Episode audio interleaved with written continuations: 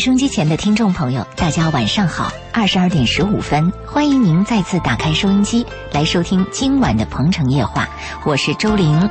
每个周四的《鹏城夜话》是嘉宾周信周老爷做客节目的时间。今天晚上啊，我们想跟大家聊一聊令人厌倦的妻子有哪些毛病。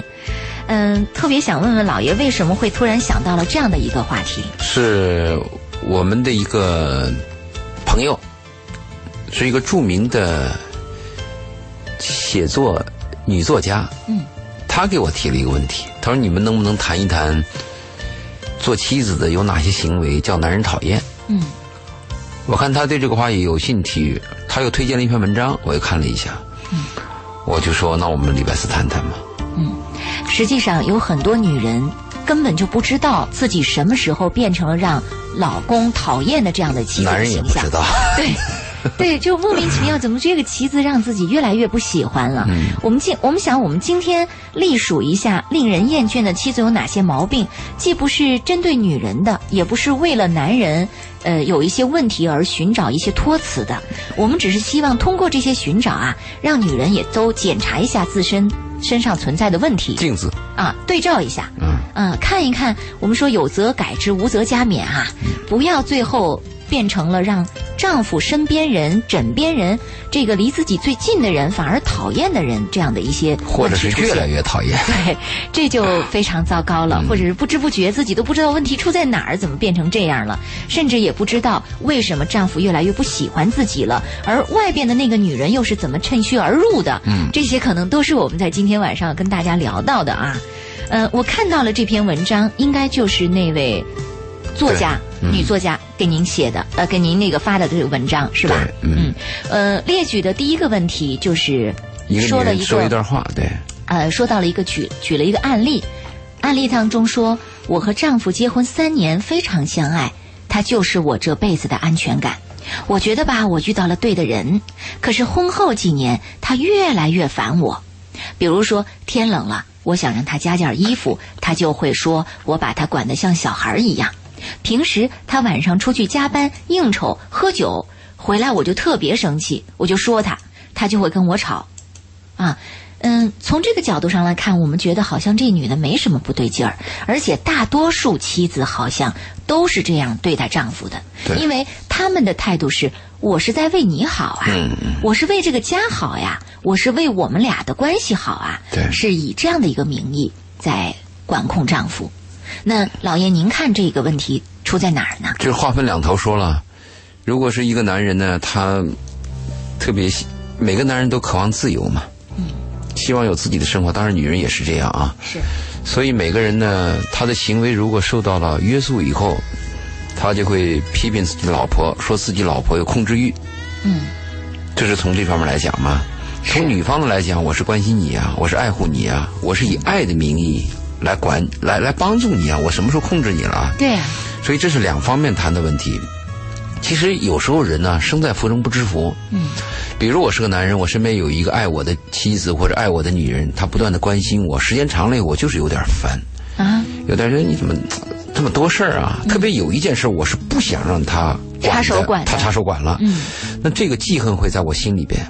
那第二天他该管的事儿，我也会厌倦，这是一个心态。啊，生在福中不知福，这是多数人的一个状态。还有一种状态，真是渴望人管。嗯，当你有一天失去了这个女人，失去了一盏灯，失去了一个回家的一个关心你的那扇门，嗯，等你失去了以后，你有过这种经历以后啊，你就特别渴望有一个爱你，或者你有点儿有点想法的女人来管你，嗯，你就特别渴望。所以我们要提醒啊，我们要双方提醒，一个是女方我们管男人的时候啊，你用爱的名义，你可以提建议，甚至说这个衣服这么脏，你不用说嘛，你给他洗了就完了嘛。啊，或者说，你看你吃饭嘛，要注意，要注意什么？你每次给他做的时候就少一些嘛，少吃一些嘛。嗯，呃，一方面可以这样去做，再一方面，男人呢还是要珍惜。嗯，因为我们如果把这个案例拿到我们身边，如果我们真见了这个女人，真见到这个男人，可能我们会说，这个女人挺可爱的，嗯她管的是对的。可是今天这个文章呢，是以批判的角度来说这个妻子的，说她有控制欲，她什么时候都要管着她。其实从她表现的这段话，我看不出控制欲，我是觉得关心的多了一些。嗯什么叫控制欲呢？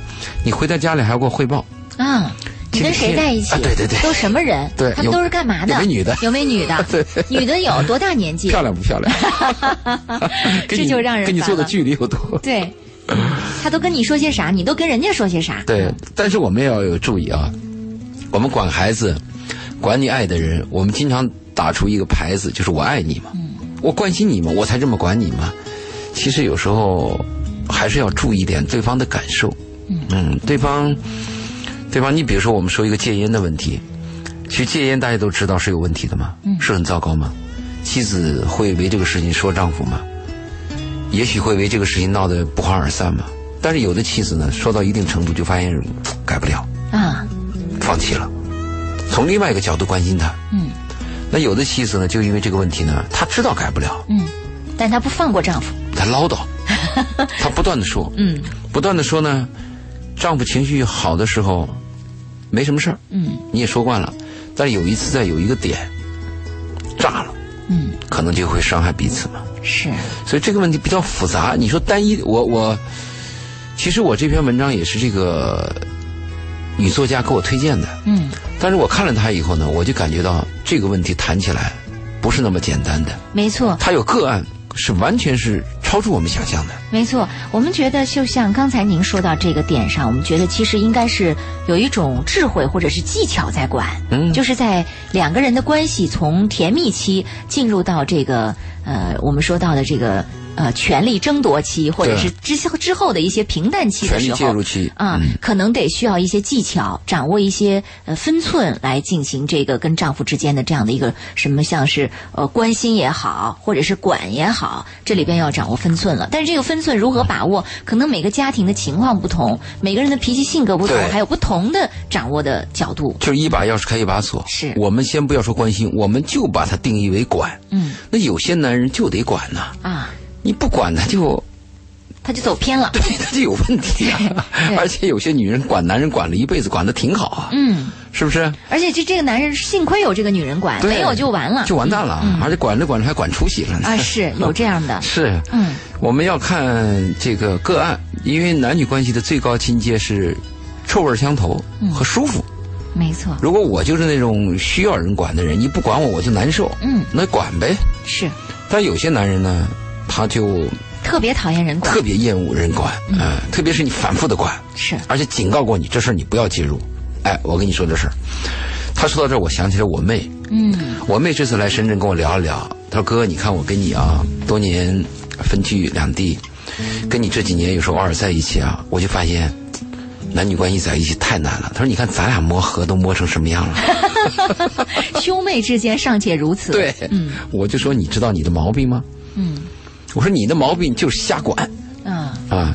我去上班了，你别那么累嘛，每天跑什么跑？啊啊，我我又干了件什么事儿嘛？你都多大年纪了嘛，还干嘛？有什么干的嘛？他就总唠叨你，他这种给你产生一种反感，反感在哪里呢？就这件事是我必须要做的，嗯你又不懂，嗯，你又在旁边唠叨，是，甚至我认为我干出一件事情是有成就的，就是我内心是很满足、很喜悦的你。应该表扬我。对你居然没有这种表示，还在那儿唠叨说你别干了，就是真的是话不投机了。啊，有时候说的话还不对劲儿。嗯你看你要多少钱吧，还那么干？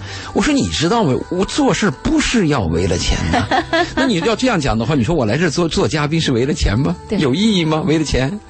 所以他这个瞎管，可能我妹瞎管，他这次来我就表扬他，我说你看，这次你来和前几次来，我说咱们俩能多说两句啊。嗯，就是我干什么事儿啊，你的第一个进步是不管了，嗯，旁边光看也不说啥。嗯，你第二个进步呢，有时候还会夸我两句。哎，我们就比较融洽了。是，每个人都有自己喜欢的一件事。我记得我有个女朋友，嗯在十六七年前，我办同花顺的时候，我跟她讲嘛，嗯我说我喜欢办一个大家吃饭安全的地方，她就说了我嘛。嗯她说：“你看你干了多少事儿，那么大个人办一个小餐馆有什么意思啊？”嗯我我当时就心里很难过，为什么呢？她是我一个心里边特别重要的一个女朋友，我还特别看得重她，哎，我还喜欢她，可她恰恰就说了这么不经意的一句话，我就感觉我们的距离一下远了。就我特别喜欢的一件东西，在他眼里不值钱，嗯而且我要表达的同花顺，我们要做安全食品是一种爱，可他又认为好像你就是做个小餐馆是，就这一一下人就关系关系远了。境界都不一样。对所以您看，很失望您刚才举的这两个例子，让我体会到这个男女关系啊，尤其是妻子和丈夫之间，得互相懂。你要是懂了对方了，你就知道这个分寸点把握在哪儿，对，你就知道，那个点很重要。哎，你看，你有时候夸一个人啊，嗯你别说管，你夸一个人夸不对，人也烦。是啊，我明明知道这个夸是我最讨厌、最虚伪的，你夸我干嘛？就是我们说擦鞋擦到了袜子上，哦，对对。嗯就我觉得这个也是很重要的，就夸人也要夸对点，就是我们挠痒痒挠挠挠那个对点那个点挠不到你白挠，是没错，而且反而激发了其他地方的不舒服。是，其他地方痒起来。没错，嗯，我们今天晚上在聊到了令人厌倦的妻子有哪些毛病，也欢迎收机前的听众朋友，做妻子的、做丈夫的，呃，您也核对一下自己的生活当中出现的一些问题，跟我们举一举实际的案例是怎样的。对你有什么建议？你你发现什么问题，也可以跟我们谈，除了我们谈的这个范围之外。嗯，对，您的家庭当中出现什么样的情况，跟我们说一说。有可能啊，呃，我们会根据多种案例，根据不同的情况，再说清楚这个这些问题，对听众朋友会会更有帮助一些的。特别是做丈夫的，你烦烦你的妻子烦什么？告诉我们。跟我们来聊一聊哈。呃，今天晚上是给做丈夫的一个呃很好的发泄的平台了。嗯呃，另外这里提到了第二个方面，说两个人的关系开始越冷，没话说。丈夫回家就是上网玩游戏，就是拿着手机聊微信。我们的婚姻遇到了危机，也不知道到底是因为我们之间有了第三者，还是别的原因。这三年中，我们结婚并有了孩子，所以我大部分精力也都是放在孩子身上。我容易吗？嗯，所以这种状况，我们发现在现实生活当中的夫妻关系里也是常见的一种现象，就是两个人越来越平淡，而且很多夫妻认为这种平淡是必然的。我曾经问过很多夫妻，他们就说：“那都老夫老妻了，还有什么可热烈的？还有什么可浪漫的？还有什么可互相注意的？”嗯，就变成这样的一种情况。其实这也是我一个，就是心里边的一个痛。就讲到这个问题以后啊，一生当中你就想碰到一个女人能够长期的、越来越浓情蜜意的，嗯，但你生活的结果和实际的结果，你就会发现，人和人的关系越往深里走，有时候叫你就越失望。嗯，我就说，放心的吃一顿安全的饭和放心的去爱一个人，挺难的。是。下一时段回来，我们针对这方面的话题继续来探讨。欢迎听众朋友稍后的时间继续关注《鹏城夜话》。保鹏城夜话正在直播，欢迎听众朋友的继续收听。二十二点三十一分，我们的节目来到第二个时段。每个周四是嘉宾周信周老爷做客直播室的时间。那今天晚上呢，老爷跟我们一起来聊到的是令人厌倦的妻子有哪些毛病。那说到这儿呢，可能有些妻子会在想说：“哎呦，这个婚姻的过程难道就是不断的被人厌倦的、厌弃的过程？就像老爷您曾经说过说，婚姻是越来越枯燥乏味的。那么这枯燥乏味的背后，是不是就有令人越来越厌倦的这样的一个过程？从厌倦婚姻本身到厌倦彼此，会，首先厌厌应应该是先厌倦彼此，再厌倦婚姻，因为他首先是一个人嘛，因为你跟他厌倦，不等于跟其他人也厌倦嘛。但这里边要想两个人都很艺术，能把这个事情处理好，几乎是非常困难的。就是我们只能活一次嘛。嗯。如果我们再活一次，就会好一些嘛。嗯。还有一个呢，就是年轻的时候和年龄大了以后有很大区别。对，年轻的时候有信心，想的比较单纯，容易有勇气战胜困难。你年龄大了以后呢，就容易退缩、反而经历了很多事之后，让自己不再有那么有信心，绝望。呀，因为你怀疑真的东西嘛，年轻的时候相信假的东西嘛，状态不一样。厌倦是看你怎么讲的。如果从两个人的新鲜感和审美疲劳，应该是有厌倦的成分。但如果是感情和情感和和和互相互相关爱的这个角度，如果你们俩懂这个的话，应该是越来越深厚的。嗯，我们身边有这样的例子吗？再一个呢，就是夫妻关系它不是一个平稳的线，它应该是有起伏的。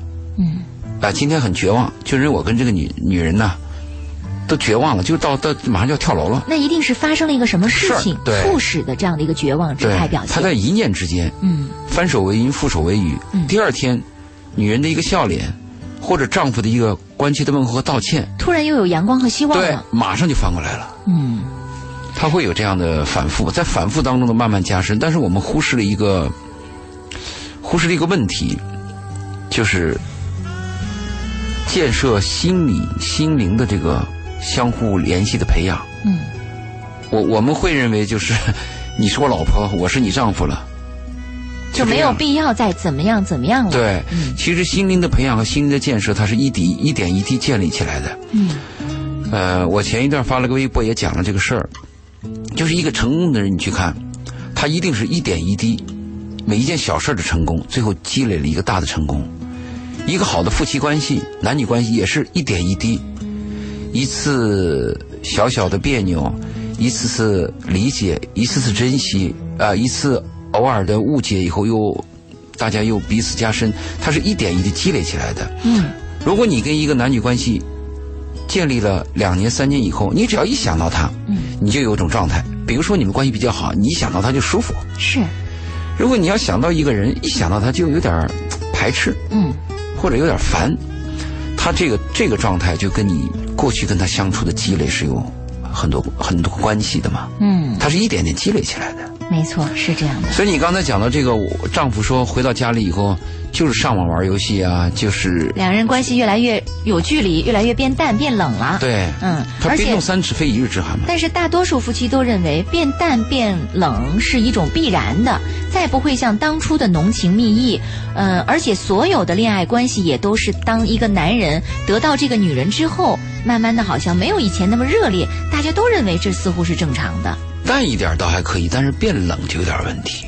嗯，冷呢，就是回来以后我也不理你，一说话我跟听见就跟没听见一样嘛，我在干我的事儿嘛。而且你有个什么问题了，我也不疼不痒的，这个比较麻烦。如果变得淡一些，我们有有时候那个君子之交淡如水。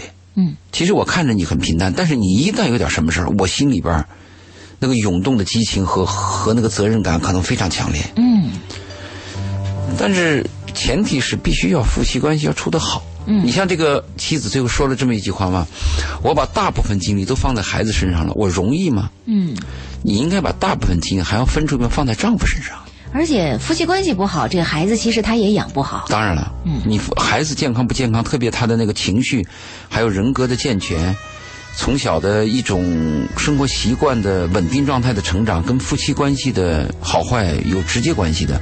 我们会发现，夫妻关系好的孩，这个家庭的孩子啊，他的注意力就相对比较集中，比较稳。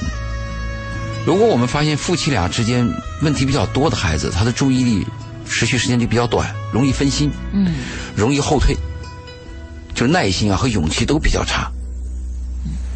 所以我们这个夫妻关系说起来是比较简单，但是比较难。特别他后面讲的是我容易吗？他有那个有功之臣，嗯很多丈夫、很多妻子都摆自己的成绩。嗯，这丈夫回来，有些丈夫说的话很难听，找了个妻子，妻子为了孩子，为了全家，也为了丈夫，最后牺牲了自己的职业，做了全职太太。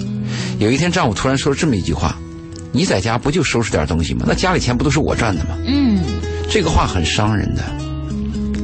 其实没有这个妻子，你很可能就会有其他的问题。你的后院起火嘛？嗯，也许这个妻子没有你，那这个女人去努力，她赚钱也不会少嘛。是，所以这个话说话很伤人嘛。嗯那有的妻子也会说，那家里这事儿，这一日三餐我不做，你怎么行呢？孩子不都是我养大的？嗯那当爸听了也难受，我在外边吭哧吭哧辛辛苦苦的，我不赚钱回来，你怎么买奶粉呢？其实大家就是分工不同，如果都是标榜自己在家庭当中的重要位置，而忽略了对方的感受，那其实彼此就会剑拔弩张的这种状态出现。其实做朋友也是，做朋友我的体会这样：如果你想对这个朋友好，你就对他好得了。如果有一天你抱着一种我对你那么好，你今天怎么对我这个样子，大部分会令你失望的。或者你说，当我有什么事儿的时候，你怎么没像我对你好那样对我？他有那个还债或者是交换的意识。佛家有一句话说的是“施恩不图报”，就是我愿意对你好，我给予你恩恩惠，给予你帮助，甚至牺牲我自己，我不图回报的。嗯但是人很难做到。有些人说，我不图你给我钱吧？但起码图个理解，你要懂我对你的爱啊。但这点儿都好像很难。对，嗯，说知音难遇啊。对有的时候夫妻如果真的是遇到了彼此是知音，那真的是修来的福气。嗯但大多数情况下，我们发现，我们嫁给一个人或者我们娶一个人，娶回家过了好多年之后，我们才发现他根本不懂我。根本不懂。啊而且最你失望的是，我有一次跟我那个境外的朋友，我们俩聊天儿老外嘛，我说：“哎呀，找到一个懂你的女人很难，也许我死了以后呢，他就懂我了。”然后这哥们儿马上说了一句：“你幻想吧，你死了他也不懂。多绝望啊！真是。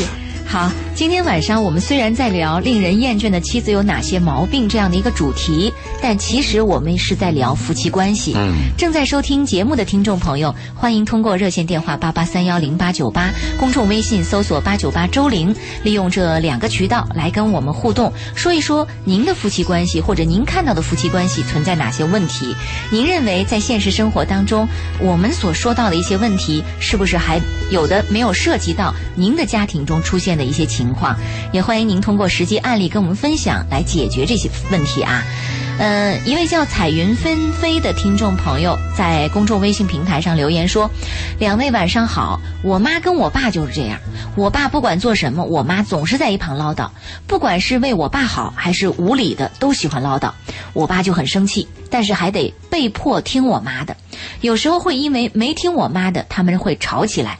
我看着他们吵架，我都不知道怎么来跟他们和解，让他们来和解。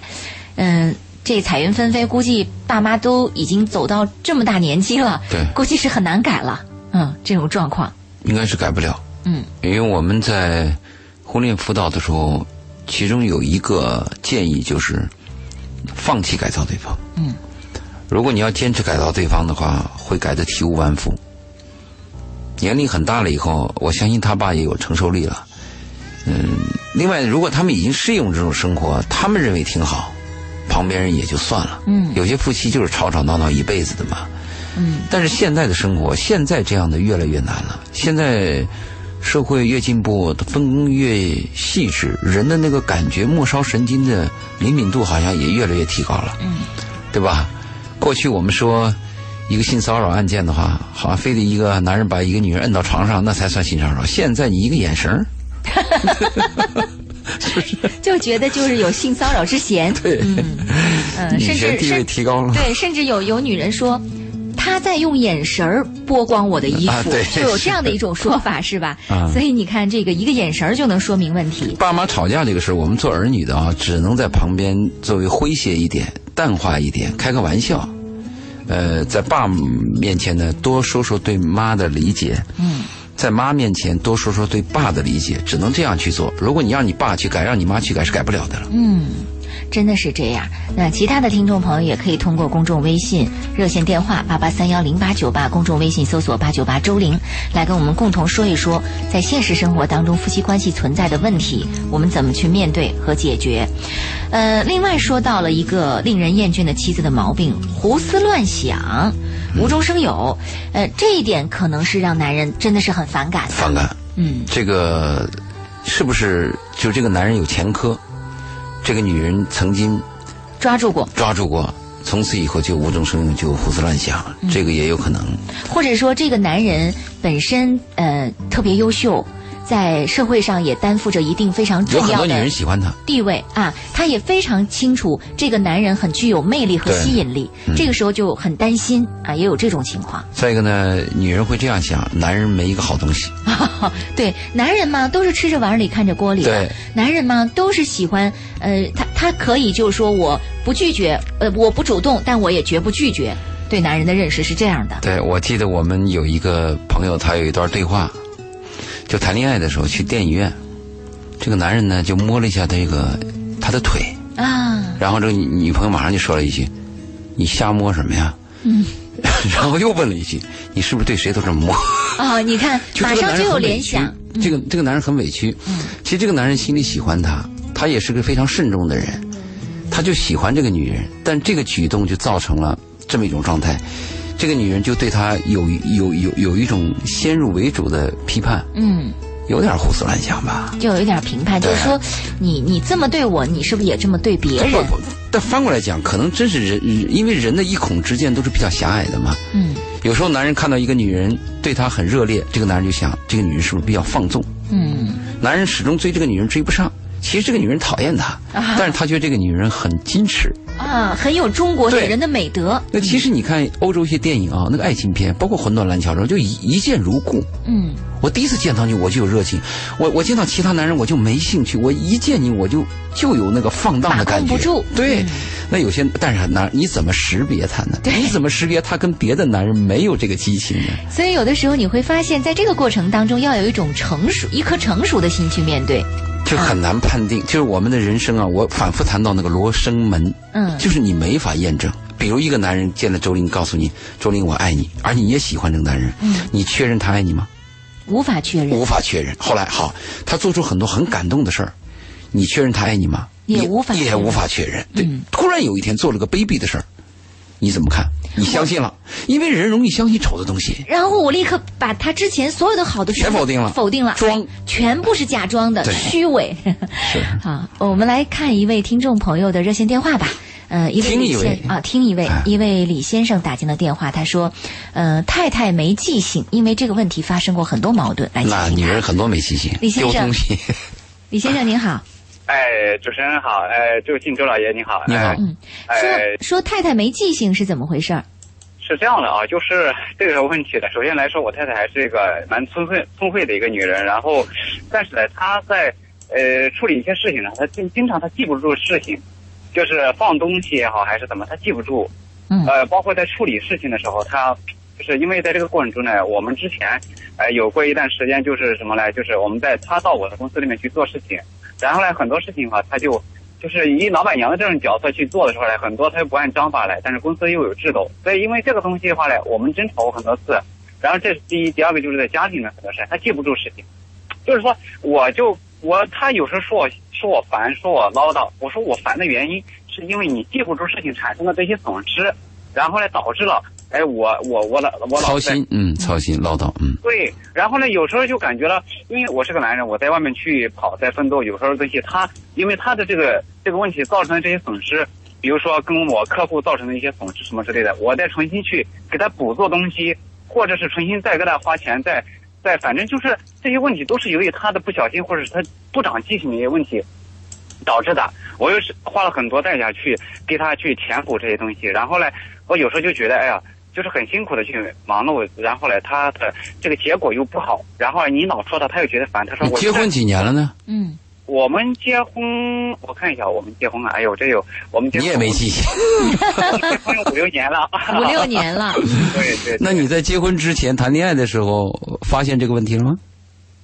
呃不那么严重吧，感觉啊，越来越严重。其实这种越来越所谓的越来越严重，可能因为彼此是在一个点上不一样，在在那个恋爱的时候彼此都能包容我，然后女人也会刻意的把最好的一面表现出来，。啊，对，当时兴奋度高。对那还有个问题是，你太太是对所有的事情都没记性，还是能记住一些什么金项链啊，能记住一些什么晚会啊，贵重的或者她感兴趣的东西我如果都没有记性，那就是病理性的问题了。啊，如果是他有些东西能记住，有些东西总忘，那就是重视和轻视的问题了。对，我觉得应该是不是你觉得事实是怎么样？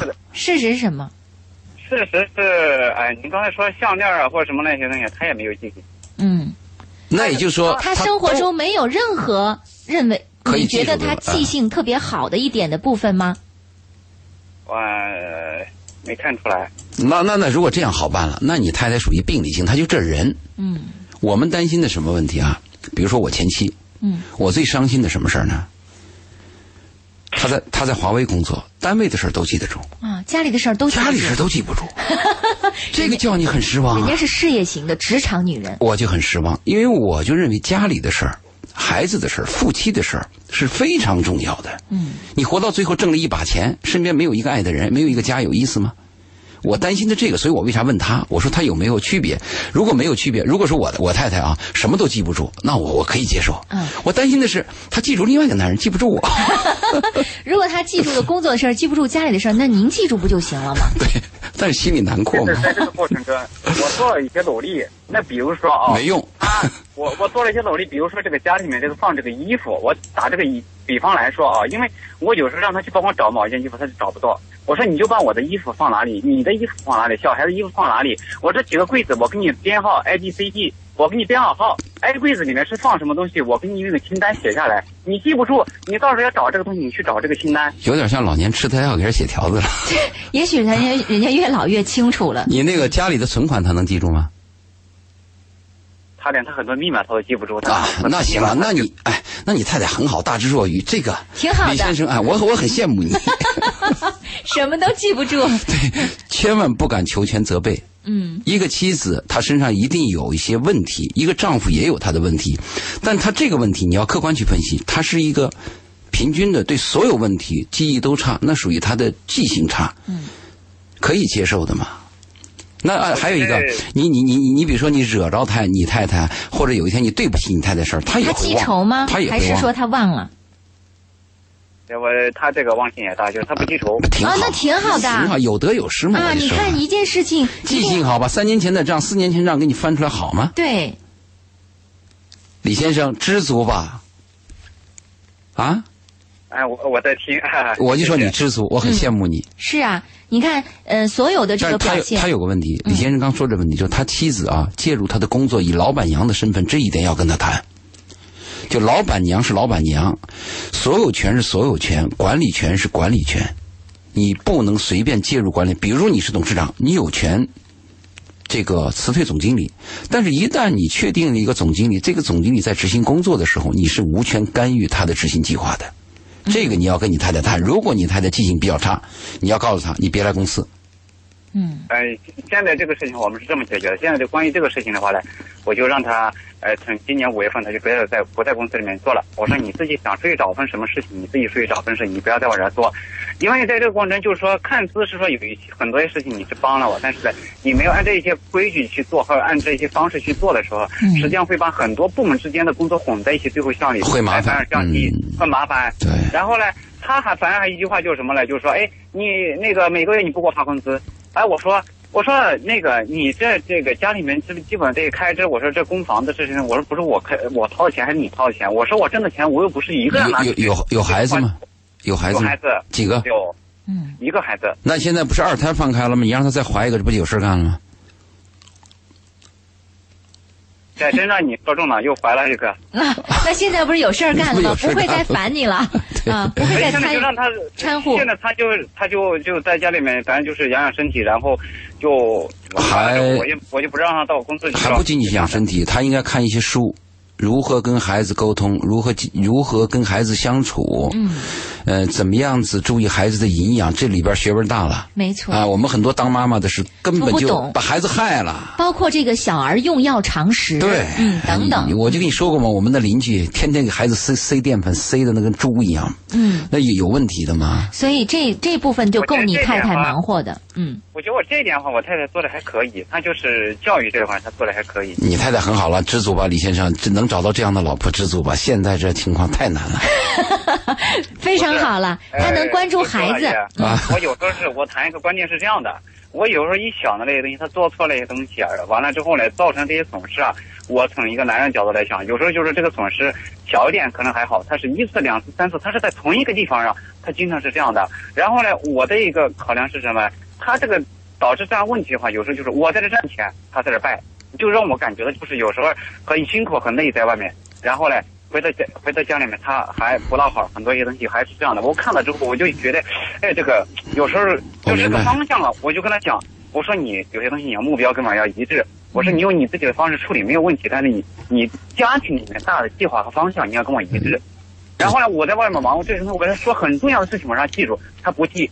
等到那个时候的时候，他又徒手抱佛脚，然后去处理，处理又处理不好，处理不好，最后这个结果又不好，我又不满意。你说的是个拆台的问题，你说的是妻子拆台的问题，叫你很麻烦很累。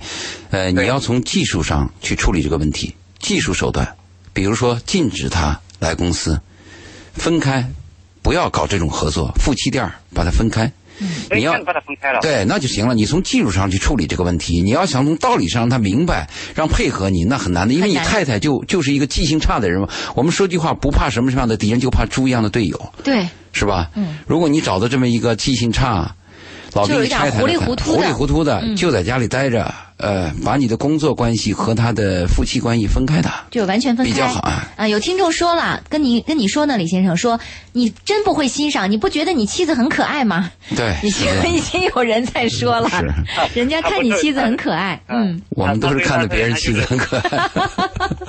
他我就说了，他最大一个那个优势，他就是他不记气，另外一个就是说，他还是一个呃，我的分析就是说，他还是一个比较通情达理的人，因因为他是我大学同学，嗯，难得我班。上我哎，然后呢就是说，呃。大方向一些事情，或者你跟他讲，他自己有些东西他能想的，他也能悟来到，他都这些东西都没问题。我指的不是他智商问题，他就是记性好。嗯，那你要求高了啊！你太太已经是很优秀了，要求高了，李先生。嗯，嗯，所以你看，还有人在说，你说你是你这是来晒幸福的吧？啊你是来讲问题的吗？人家在说你了已。经有人嫉妒你了。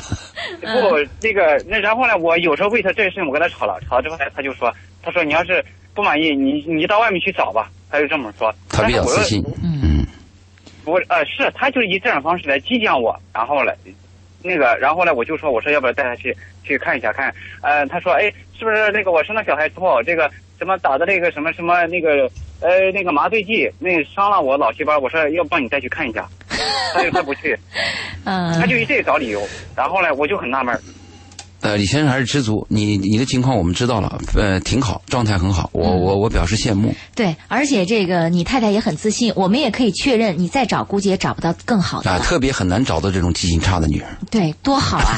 很多女人很记仇的，对很多女人很记仇的 啊，嗯都希望女人的记性像鱼一样，只有三秒。啊，是最好。多好，好，谢谢李先生您的参与啊！好谢谢你啊改变一下自己对太太的要求这个点，好吧？嗯，好，好再见谢谢。嗯，好，我们继续请进下一位听众朋友的热线来了解一下他的情况。吴女士啊，吴女士您好，哎，您好。嗯，请讲您的这个和先生之间的情况是什么样的？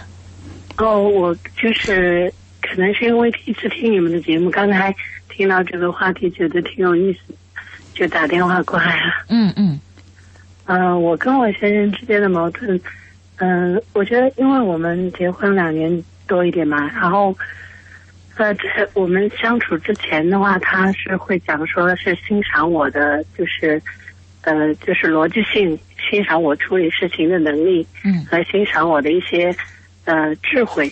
但是到了结婚之后，这些都成了我的缺点了。嗯就是一旦我我们在做一个什么选择或者就一个问题进行讨论的时候，然后他就会，呃，如果说是我讲的有道理，嗯，他可能会认同，但是他会表现出来非常的不满，然后他会去，就说压制我的这些意见，但是实际最后他又会朝着这个意见的方向去做。嗯嗯，是谁曾经说过一句话？说当初你最欣赏一个人的地方，日后必会成为你最讨厌他的地方的一个点。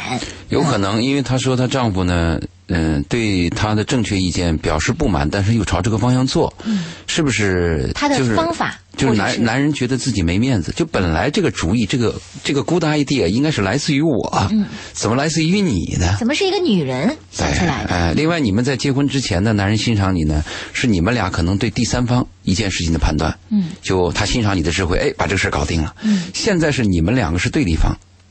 如果你们俩之间再有矛盾的话，对立方，如果你的智慧和你的内在修养和你的灵活机动机制都比他高的话，他处在劣势，他会觉得有点压力，难受。他会觉得有压力啊，有。点别扭啊。嗯男人们喜欢喜欢被人仰视吗，喜欢我是大男人吗，哎，妻子，哎，你欣赏我吗？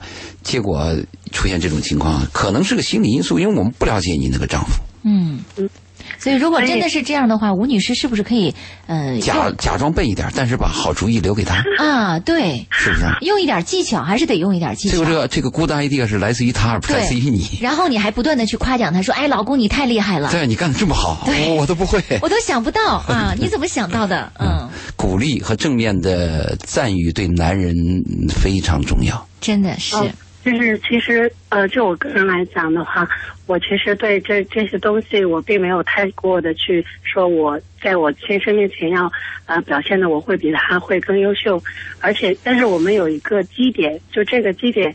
嗯，我不知道现在是不是很多女性都认为，在寻找自己未来的丈夫的时候，他的各方面条件都要比自己优秀。因为也看了一些婚恋的节目，就是比如说他都会要求说学历要比自己高。明白，三高，嗯，对。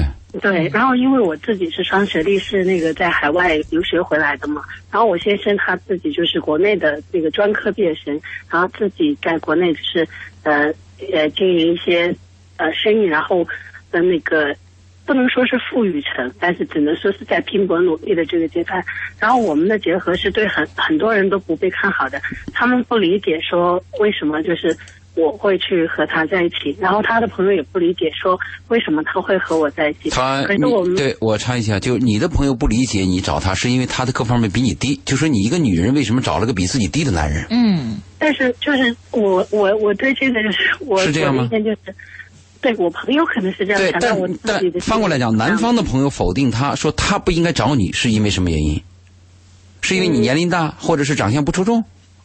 啊，对，可能会是因为我并没有美丽到一定程度，并没有。这是男人和女人的选择的一个点不同啊，对，嗯。对。然后，所以在这个问题发生的时候，就是，嗯，就是存在着呃，就是大家认识和价值观的不同所产生的一些矛盾。然后我们都在相互的去克服，但是在这个过程当中，就有的时候就会出现，比如说他的家人会就是跟我在交流上面会有一些问题的时候，那我是本着不要去争执的这样的一个。他的家人和你住在一起吗？啊，对，因为很危险。对，我也知道。非常危险。对啊，吴女士，这样啊，我们马上到了报时和新闻的时间，您愿意在线上继续等待，还是稍后接着听我们的节目？啊，如果可以聊下的话，那我愿意再等一下。嗯，好的。鹏城夜话，我是周玲，欢迎听众朋友的继续收听。二十三点零六分，节目来到第三个时段。周四的夜晚是嘉宾周信周老爷做客直播间的时间。今天晚上我们聊到了，嗯，妻子身上的哪些问题的存在会让丈夫感到厌倦这样的一个主题。说聊到这样的一个主题，其实我们聊的恰恰也是夫妻关系。那正在收听节目的听众朋友，欢迎通过热线电话八八三幺零八九八，公众微信搜索八九八周玲，利用这两个渠道来跟我们互动，说一说您的夫妻关系存在的情况。在上一时段即将结束的时候，吴女士打通电话，呃，我们都说到门当户对，似乎从世俗的眼光来看，吴女士和丈夫是不太门当户对的，对吧？门当户对的比较少嘛。嗯嗯，就是这个丈夫的学历偏低。吴女士的学历偏高，吴女士是在海外留学归来，嗯，聪明有文化，嗯，然后这个头脑非常的灵敏，在处理很多事情的时候是优于丈夫的这样的一个决定和抉择，所以丈夫在婚前是把这个当成优点选择了吴女士，而在婚后这部分却成了丈夫的压力。对，嗯，刚才又谈到了他们住在一起，对，这个和公公婆婆这个非常危险，住在一起。我们继续来听吴女士的诉说啊，好，吴女士还在线上吗？嗯，对，嗯，好，刚才说到跟公公婆婆住在同一屋檐下呀，嗯，对，因为，呃，就是我觉得这个就是在男方来说，他是这样，他自己就是包括我先生在内，他自己也感受到，其实跟父母生活在一起压力是很大的，就是大家的生活习惯是不一致的，但是迫不得已是吧？就是对于他来说是出于面子，就是他他他是北方人，他认为，呃，只有和他就是他。就把父母接在身边来，在他的老家的亲戚面前，他才是，呃，被会被人称赞或者是会被认可的。有条件给买买个小房分开呢？有可能吗？呃，有可能，就是已经是做了这样的选择，但是，但是他老家的那个风俗习惯就是说，如果你把父母搬到外边去住的话，那么你还是就是不够孝顺。嗯。然后，在这种情况下，他就会。要求我和他一起去接受这种状况，但是我是可以，我其实我完全可以接受这种状况，而且我觉得相处的还算可以吧。但是对方不见得跟你舒服，这是双方的问题。嗯，问题就是说，呃，我觉得其实双方都有压力，就是老人家也是有压力，就是他会觉得需要来看我的表情，来就是都别扭，都别扭。嗯，而且在他们的心里可能会把我高看一眼的那种。态度反而令到我压力特别的大，就比如说下班回家，如果我是 唉声叹气的，他们就会超级紧张，然后 反而令到我也很害怕。我回到家不管多累，就不够。放松。嗯，对，我也要笑笑笑的这样子才会。但一定要分开，对，然后但是先生他在这方面就是认为说一定是不能分开。慢慢跟他说。嗯，就像刚才周先生您说的一个，就是说大家都希望一种理解。我觉得真的就是在夫妻关系当中，可能我先生对我的一个看法就是我没有足够的能够去理解他。因为刚开始听你们这个节目，我不知道是说妻子哪些问题，但是如果现在回想起来的话，可能是说从我先生的角度来看，我未我未必能够做到完全的去理解他，但是从我的角度来看，我已经很努力的在去理解他。然后我觉得这是我们双方的其实男人。男人要求你理解他，实际上他只有一个标准，听我的，嗯，但是但是他他有时候是不分对错他不分对错，就你听我的他，也你就理不讲道理。解我了，，就是你听我的，你就叫理解我了。就是这样，的确是这样。然后我觉得就是非常有意思的，就是说，呃，就是在我我我觉得不是我先生一个人，就包括我看到这位朋友的这种婚姻，都是存在着一种，就是他们好像希望妻子是那个呃会读心的，会呃看表情的，嗯，机器人，嗯，对，就是老当他老爷也是这么要求哦，我也是，对不起，会读心，会看表情。男人都这么贪婪，都希望这样嘛。我就刚才听周先生说，他跟他朋友在聊天的时候说到说，希望找一个理解的人。但是我我也很想问一下周先生，那您觉得什么程度叫做真正的理解？假设说太太她。她就是说想要跟你去沟通，跟你去聊天，可是你这个时候你就是想，我有一杯茶关在书房里边，不要你不要来打扰我就好了。可是并不是每个太太真的每一次都能读到这种的。那如果说她进来跟你说，哎，我想跟你沟通一下，那这种是理解你，读懂你还是没有读懂你？他我的理解是这样：男女之间是不是能够理解对方，最重要的一点是你要理解我对你的爱。嗯，这个事儿可能我都做错了，但是你发现我的动机是什么，这个是最重要的。可是我们很多夫妻关系，他要结果，嗯他不考虑你动机。你这个事做错了，对我有点什么损失了，我就记恨你。他不知道这个他是有有爱心的，他是为了你他这么去做的。这个是最重要，是你理解不理解我的爱。第二种理解呢，就是我们在做一件事情上啊，沟通技巧上和处理一个问题上，你是不是理解？我想把这个事情做到好，嗯这样最好。这个情况往往会有两种意见，就是你认为 B 方案好，嗯我认为 C 方案好，这是容易发生分歧的。是但是其实第一个最重要，你要理解我，我不论是 B 方案和 A 方案，我是爱你的，嗯这一点经常被忽略了。那我想问，刚才周那个周先生说的这番话是站在男性的角度上去说的，这个有许也也未必对，可能是嗯哦，那如果说就反过来的话，像我跟主持人，我们是女性，我们同样也是希望获得这样的一种感觉。对我我同意，我特别应该是作为一个男人，应该理解妻妻子对我的爱。嗯比如刚才我们讲到第一段的时候，妻子唠叨你，让你要注意卫生、注意这个饮食、注意睡眠、换衣服。我们有时候男人凡是男人贱，嗯，对吧？有一天当你这种生活失去的时候，回到家里，锅冷灶对这个灶凉的对，啊，我身边也有一些靓女对，但是没人关心你这事，关心你的钱包。是 你怎么怎么想？所以这个这个就很难，就我们男人很做做成熟懂事的男人太少了。嗯我我我们都是不断的，就是经受前人的教训，一点点长大。但是又不断的重复前人的错误。对，因为我们没有大学这堂课，我们学数理化，我们从六岁就背大书包。但是我们生活这么复杂的事儿，我我们什么时候背过书包？就闲的时候，有时候闷的时候，或者开车时候听听《鹏城夜话》，讨论一下。对，是对，占多少范围？但是人和人的关系，两个活体、两个灵魂的交流多么复杂，没人教这堂课。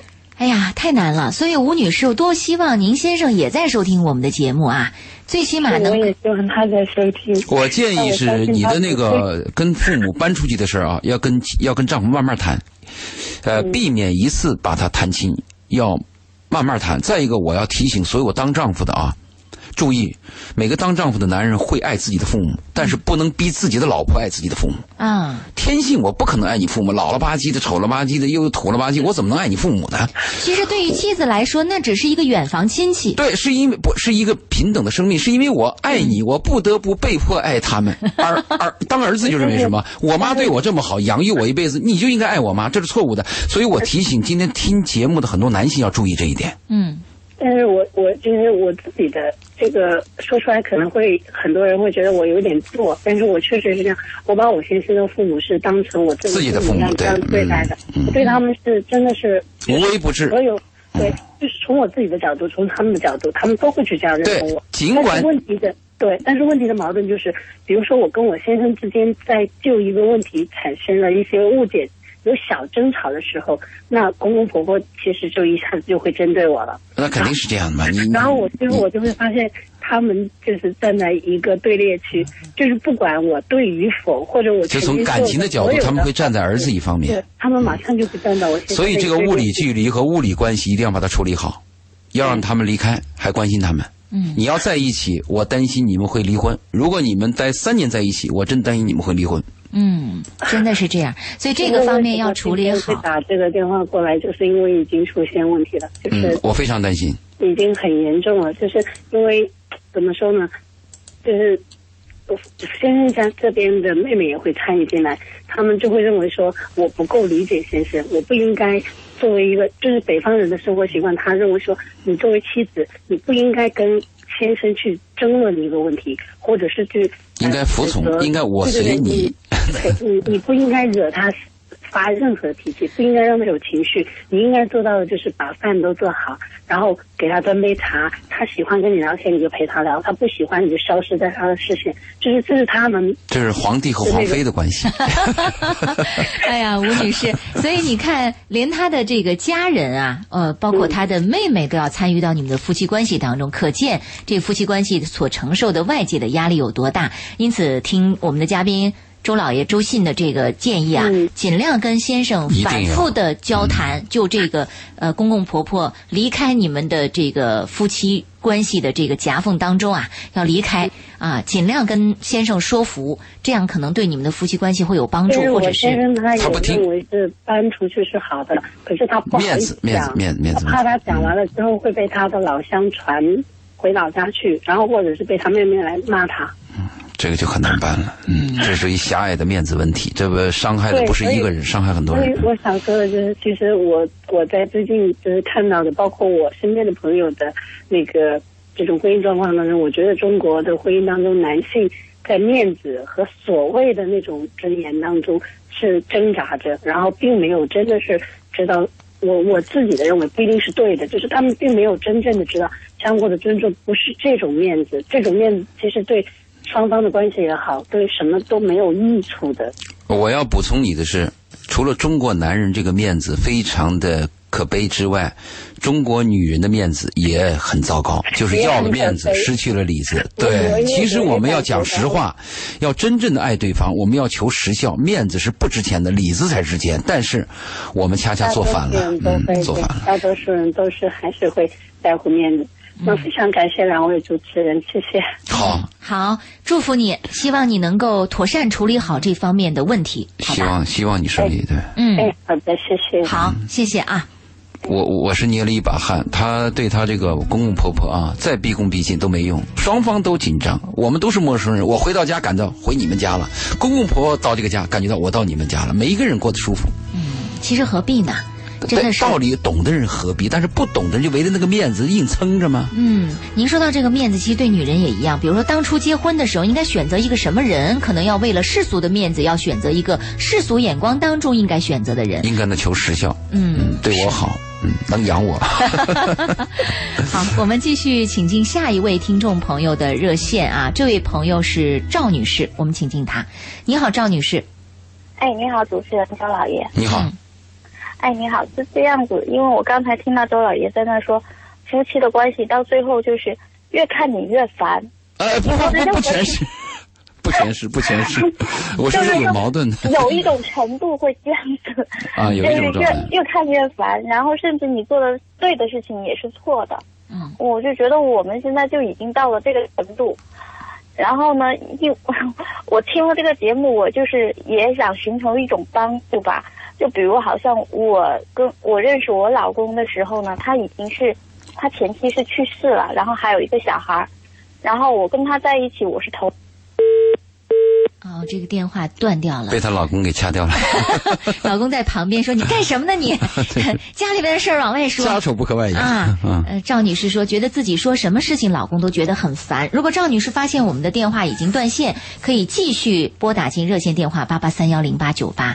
嗯，您看这个家家有本难难念的经，对，我们在听到听众朋友在反映自己的夫妻关系的这个过程当中，我们真是发现，嗯、这个快乐的夫妻关系是一样的。所以为什么当初刚第一个电话那李先生，我们就祝福他，你就挺好了嘛，你老婆不就忘个事儿吗？你看看听听别人，家的，对你听听人家家里边的事儿。对，看看别人倒霉的时候，自己应该感到幸福，啊，所以老爷您知足，您说他知足绝对是对的。绝对知足啊。嗯，听听别人家出现的这些乱七八糟的事儿，真的是觉得自己已经很幸福了比。上不足，比下余有余，生活永远是这个样子的。比上不足，比下有余。我们看到夫妻关系里出现的一些矛盾和问题，远比我们看到的一些有关讲述夫妻关系的电影电视剧要更加负责、复杂，复杂又更加多样性。我们没有想到的事情，可能都在这个夫妻关系的一些层面上出现啊。我看到热线电话有很多的灯都亮起来，但愿下一个接到的这个热线是刚刚断线的这位女士的。赵女士，嗯嗯、你看这个胡思乱想，是我们说到了妻子身上出现的毛病让丈夫厌倦的。另外就是还有一种情况，就是自我为中心，要求对方宠爱、无条件的谦让，这个公主病啊，公主病也是现今的这个年轻的女性身上、年轻的妻子身上很多是反映出来的，让男人疲非常的疲惫。对我们为她说，为什么说她是公主病呢？因为她不是公主。如果她是公主，也就算了，那就不是公主病了啊。我们每个人呢，应该怎么样做人呢？把自己看得淡一些，把对方看得重一些。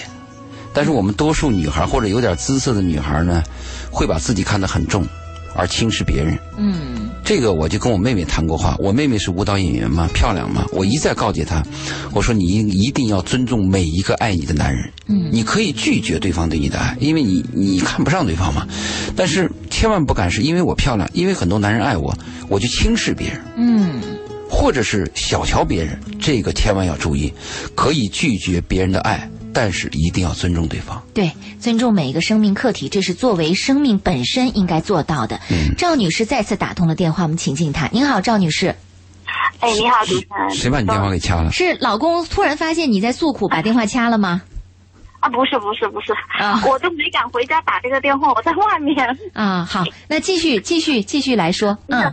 其实我是觉得今天这个话题是应该很多很多夫妻都有的，是啊。甚至现在我就觉得，不幸的家庭可能真的就活的就像一个一个人在唱单帮的那种感觉。但是现在我因为也有两个孩子都很小，我急需解决这样的现状，我也想就是请求怎么样一个帮助能够嗯比如好像有一个什么专业的，呃，这种，因为我就觉得我们已经到了那种无法沟通的，只要跟他一说啊，我们俩聊一下，我们不能这样子过下去，对孩子不好，我们也不想我自己过得这么压抑。可是只要一提起这个话题，聊不了两句他就跟你吵起来了，所以我现在也很想找一个专业的，能够帮我们疏通一下心里的心结，这样子。注意这个我说话的目的是这样。呃，你谈到沟通啊，呃，赵女士，我要提醒你，你谈到沟通，我们会有一个误区，我们以为很多夫妻的矛盾是因为缺乏沟通造成的，所以我们要加强沟通。但是要注意，如果你们俩的价值观是对立的，而且是有成见的，根本没必要而且又。坚持自己的价值观，嗯，注意这个沟通是非常危险，越沟通对方越丑恶，是，而且每一次沟通都是失败的。越沟通越失望。嗯注意，我不知道你们说的沟通是什么东西，因为我现在就觉得他心里是有死结的，就像刚才前面这一位那个打进来电话那个小姐，她就说跟公婆住在一起。你也是，我们之前也是跟公跟跟婆婆住一起，嗯。但是我也是像之前那个女士一样，就是对她非常非常的在意，就是很很小心翼翼，最后到头来就是不欢而散，甚至现在就是有点不相往来的那种嗯状态，他就很记恨在心。现在只要一说，啊、我们俩要沟通一下，他就先拿出来，你对我妈怎么怎么样，就这样子。嗯所所以我就觉得，我我就是觉得，怎么样够才能够打开他的心结？好像靠我个人的能力，我也问不出他的心里话，我也打不开他的心结他的心。结就是他妈的问题但是我，心里也有心结，嗯对，你咽不下那口气嘛。但是他就是说认为他也咽不下那口气。嗯，在他心目当中，他觉得 你对我妈做的很差，你伤了我我娘嘛，我娘养我这么大，她是我的恩恩人嘛，嗯根子不就在这儿吗？但是我个人角度上，我觉得我对你妈特别好。我自己妈妈没吃过我一顿饭，你妈过来的时候，我天天做饭吃，买衣服，嘘寒问暖，天天陪他聊天。我觉得我做的很好，但是因为因为带孩子的问题，就是婆媳之间教育问题，教育问题会有冲突。嗯，嗯婆媳之间有一些不一样的意见，但是我也从来没有当着他面指出来，都是跟我老公说，然后让他去跟他妈沟通。他妈但是是是他爸和他妈在一起，还是只有他妈只有他妈。啊？比较孤独。嗯，所以儿子可能更在意妈妈的感受。其实我个人感觉是我老公的那个心结，再一个他情商也比较低，因为他是做工程师的。再一个呢，工程师情商都比较低，IT 男都倒霉了。贴标签而且，他，嗯而且他呢，就是事业上也跌了个很大的跟头，现在人很萎靡。我就觉得他整个人好像一年多，出了这件事业上出一个大事以后，好像整个人脑子乱的，现在什么都想放弃。你问他，他就是我什么想法都没有，随你。你说离婚就离婚，你说过就过，但是一点一点就是想跟你过的意思都没有。但是放弃他吧，我又觉得他对孩子真的很好。当初他是一个妻子，呃，失去妻子的人，他妻子是死亡，你爱上他，爱的他什么东西呢？觉得他那时候，嗯，那也是也也是低谷啊，嗯，也是低谷，那个时候应该也是低谷啊。觉得他那时候那时？候他已经前妻已经走了有十年多了。我们认识以后，他前妻已经走了有十年多了，嗯就是已经过了那个低谷。我认识他的时候，可以说他已经是很风光的时候，在单位里做一个副总，然后有房有车，嗯怎么样的条件挺好的。啊，明白。然后呢，现在突然就成了什么都没有了，就是没有钱了。他把钱看得太重了。我个人就跟他沟通，我就说，只要我们夫妻同心，钱是可以挣来的。但是如果有钱，夫妻之间这样子的话，什么都没有意思。那如果你现在对他妈钱的问题。你对如果对他妈好一些，经常提出来去看看他妈，会不会有改善？我也做不到，这也是我心里的死对，问题就在这儿，就是你杠在这儿了嘛。所以今天是你打来电话，如我们只针对你说的，话。既然这个问题你跟这个节点在这儿，你又拒绝，嗯那这个问题确实比较难了。就没有办法解决，就是说你打来电话，我们可能就针对你说，那你就只能你妥协，你来把这个结打开一。把钥匙开一把锁，嗯一定是他妈的问题。至于他现在跌到低谷，状态比较差，这是第二个问题。我个人觉得，现在我就觉得家庭为什么老是嗯，女的妥协你让我退让可以，嗯但是你让我退让，我要心里很舒服。比如你好像对我很好，哦，这个很难怎么怎么样的，这个完蛋了。赵女士，你要是钻你要钻到这个胡同里就完蛋了。钻牛角尖了。哎，这个你钻牛角尖了。你要解决一个问题，必须是有条件我才解决。嗯那你的问题可能会走到一个死胡同，因为那个条件如果有比较好办，那个条件没有不就死了吗？是啊，那就僵持在这儿了。问金老爷，你说咱们这边到底有没有这样一个机构比较专业的，可以让我们共同去咨询一下，靠一个外力去帮我们沟通一下？你如果有这个机构，你丈夫会愿意去吗？这都是个问题。其实他不要说她丈夫，就我们现在给她建议，赵女士都听不进去吗。我们给你的建议你都难以接受吗？我们说你主动去看他妈，你说你也过不去。那来个机构给你做这个建议，你也过不去。其实那时候他妈走的时候，他竟然他妈就说了个：“你明天就死老公，你们俩明天就离婚。”我就真的很生气。那然后你可以把这个话忘记他吗？去看看他妈我当时把这个。话我就录下来给他听了。啊啊所以这个这个矛盾真的是强化强化这个倒霉事儿。而且这样，我们的时间关系啊，只能先聊到这儿了。您的电话先呃，这个在线上，晚一会儿我下了节目跟您说两句，好吧？好，啊，我们今晚的节目《鹏城夜话》就到这儿，感谢听众朋友的收听，下期节目再会。好，再见。嗯。